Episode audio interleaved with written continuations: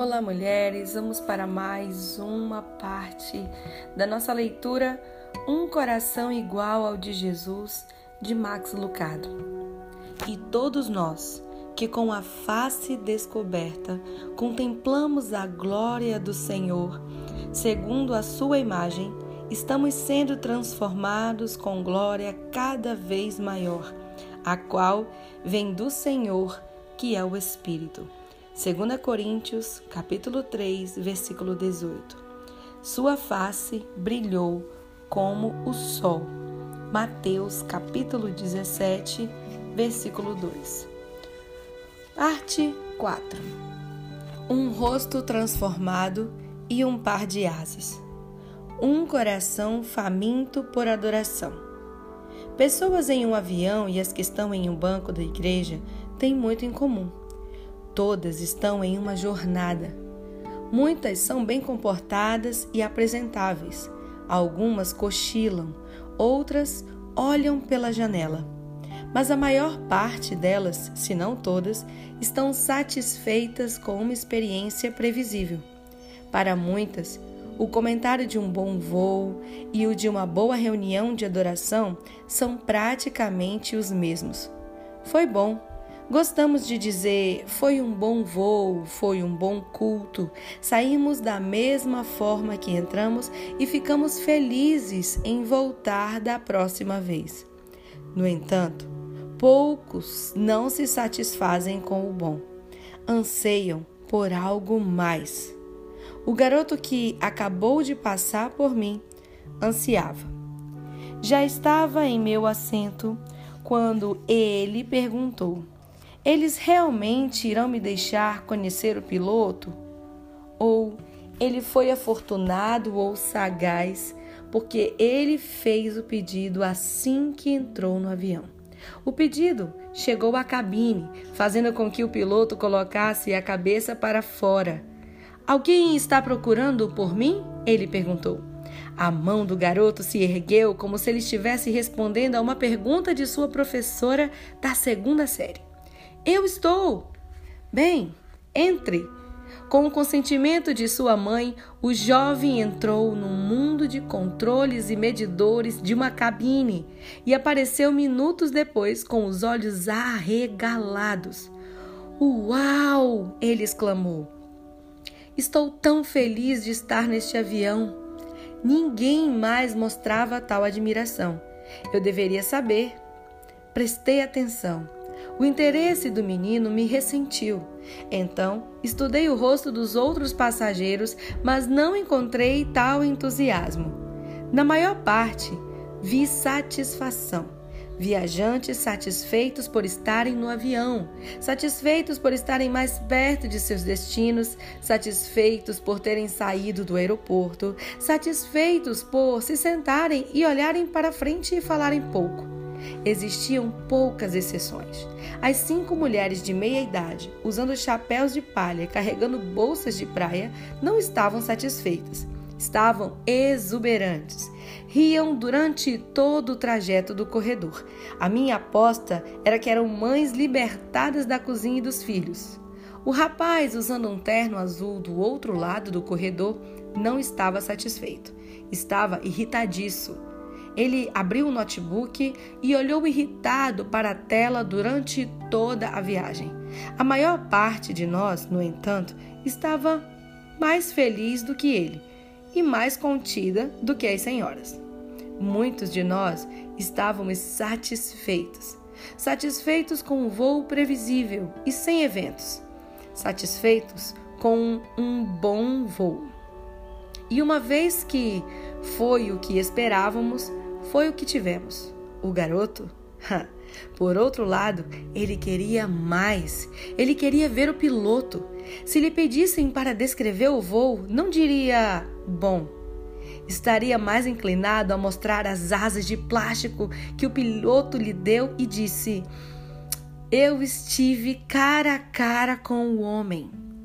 Você Percebe por que digo que as pessoas em um voo e as pessoas em um banco de igreja têm muito em comum?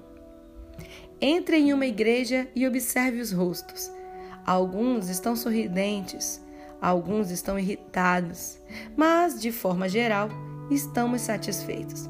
Satisfeitos por estar lá, satisfeitos por sentar e olhar para frente e ir embora quando a missa ou culto terminar.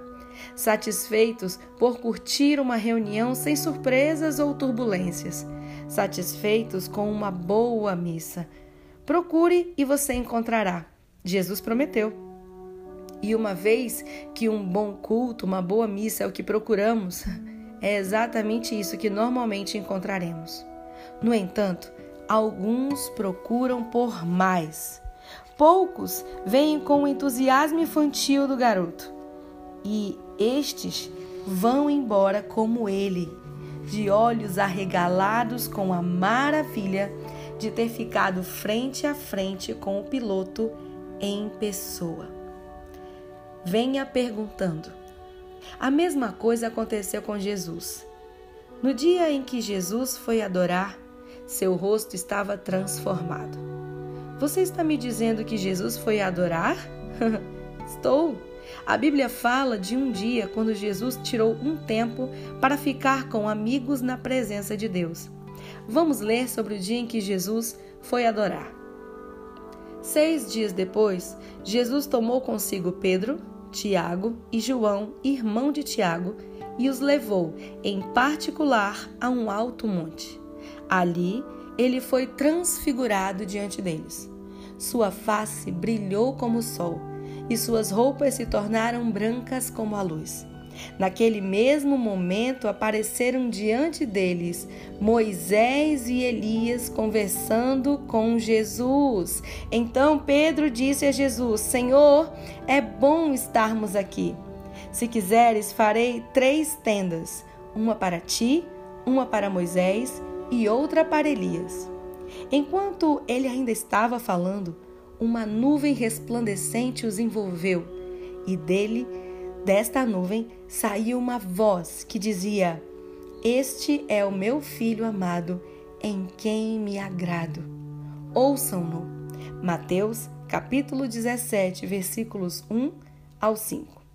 As palavras de Mateus pressupõem uma decisão por parte de Jesus de ficar na presença de Deus o simples fato de que ele escolheu seus acompanhantes e subiu o monte sugere que essa era uma decisão de última hora. Ele não acordou uma manhã, olhou o calendário, depois para o relógio e disse: Opa, hoje é o dia que vamos para o monte. Não. Ele tinha preparações a fazer. Ministrar para pessoas foi suspenso para que o ministério para seu coração pudesse acontecer. Uma vez que o seu lugar de adoração escolhido era distante, teve que selecionar o caminho certo e se manter na estrada certa. Quando chegou ao monte, seu coração já estava pronto.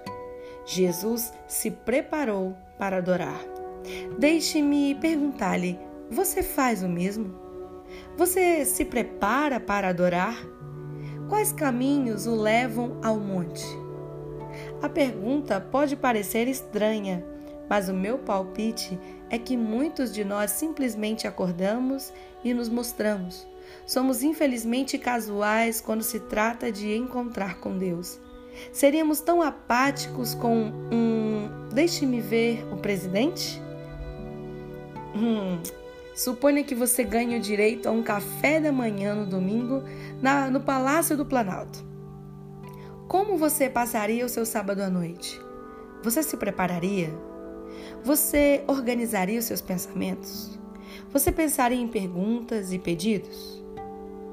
É claro que sim. Deveríamos nos preparar melhor para um encontro com o Santo Deus. Deixe-me incitá-lo a vir adorar preparado para a adoração. Ore antes de vir, para que esteja pronto para orar quando chegar. Durma antes de vir, para que fique alerta quando chegar.